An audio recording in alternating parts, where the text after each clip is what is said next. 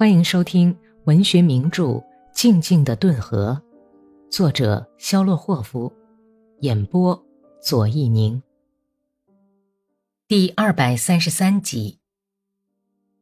可是我已心事重重的用鞭子拍打着靴筒子，低着脑袋，慢慢的走上了莫霍夫家的台阶。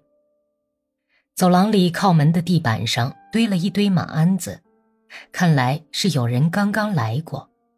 一只马凳上还残留着没有画完的被骑马人的靴底子踏实了的沾着马粪的黄色血块，血块下面闪着一滩水。所有这一切是可是我已顺着阳台的肮脏地板走过时候看到的。他的目光划过木柱已经拔掉的天蓝色的雕花栏杆，划过像紫色花边似的结在墙边的毛茸茸的霜花。他也扫了一眼里面蒙了一层哈气、模糊的像牛吹泡似的窗玻璃，不过他所看到的一切东西都没有在他意识上留下什么印象，模模糊糊的划过去，就像在梦中一样。对格里高利·麦利霍夫的怜悯和仇恨在米什卡单纯的心上纠结在一起。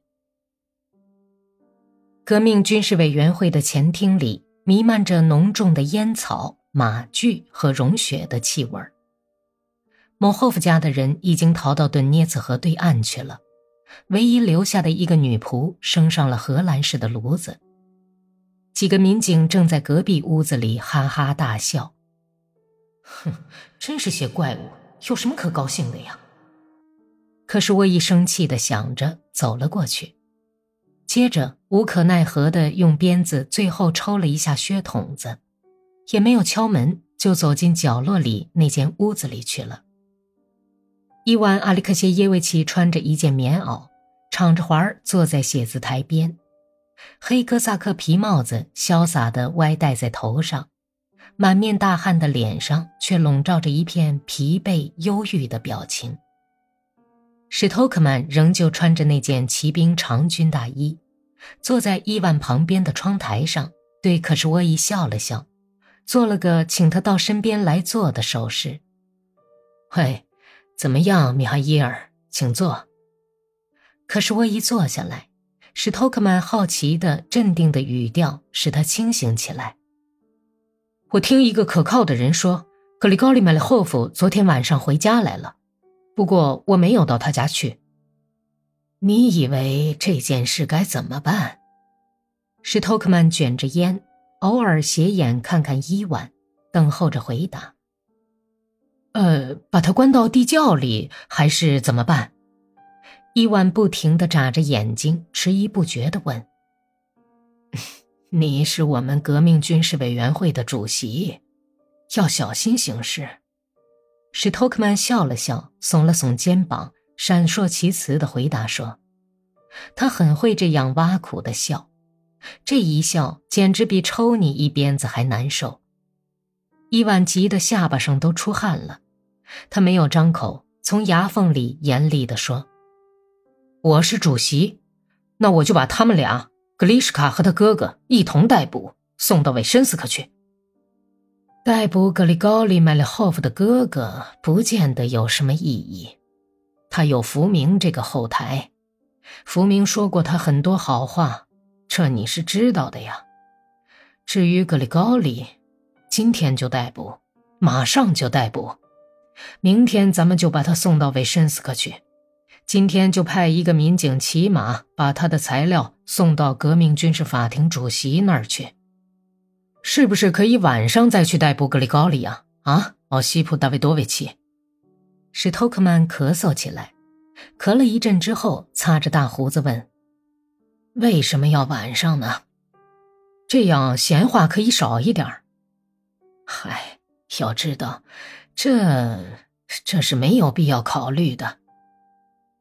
米哈伊尔，你带两个人立刻就去把格丽什卡捉来，把他单独关押，明白了吗？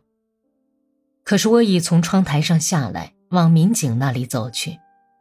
史托克曼踏着灰色的破毡靴子，在屋子里来回踱着，突然在桌子对面停下来，问道：“最后收来的一批枪支送走了吗？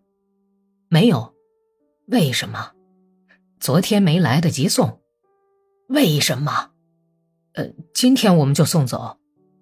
史托克曼皱起眉头，但是立刻又把眉毛往上一抬，急忙问道：“麦勒霍夫家的人交出了些什么东西？”伊万·阿里克谢耶维奇回想着，眯缝起眼睛，笑了笑。他们的武器交的很规矩，两支步枪，还有两支手枪。你以为这是他们的全部武器吗？不是吗？当然不是了，竟有比我还笨的人。我也是这样想。史托克曼微微的抿起嘴唇。如果我是你的话，逮捕以后一定要在他家里仔细搜查一番。请你顺便跟卫戍司令部打一下招呼。你呀，想到是想到了，可是光想不行，还要做呀。半个钟头以后，可是我已回来了，他急忙顺着阳台跑去，身后一道一道的门乒乓直响。来到办公室门口，站住了，气喘吁吁的喊：“见他妈的鬼！怎么了？”史托克曼快步走到他跟前，眼睛睁得滴溜圆，问道：“他的长军大衣襟在两腿中间摆动，碰得毡靴子呼哒呼哒直响。可是沃伊不知道是因为他的声音太低了呢，还是别的什么原因，大发雷霆，狂喊道：‘你别冲我瞪眼了！据说格丽什卡跑到西金村他姨妈家去了，这能怪我吗？可你们干什么去了？’”玩猫捉耗子的游戏去了，岂有此理！错过了逮捕格丽什卡的机会，拿我出气。我的事情很简单，像小牛犊一样，吃饱了就到牛棚里一躺。可是你们呢？想什么去了？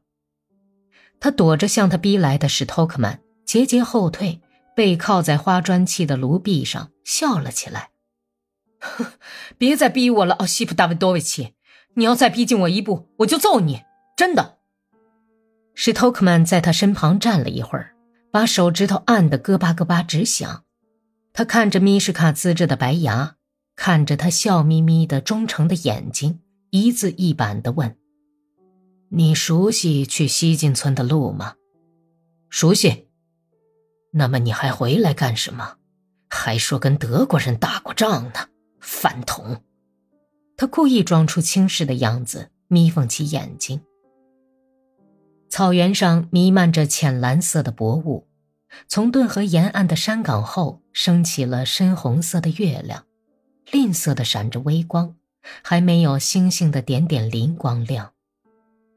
六个骑马的人顺着大路向西进村驰去，马都小步跑着。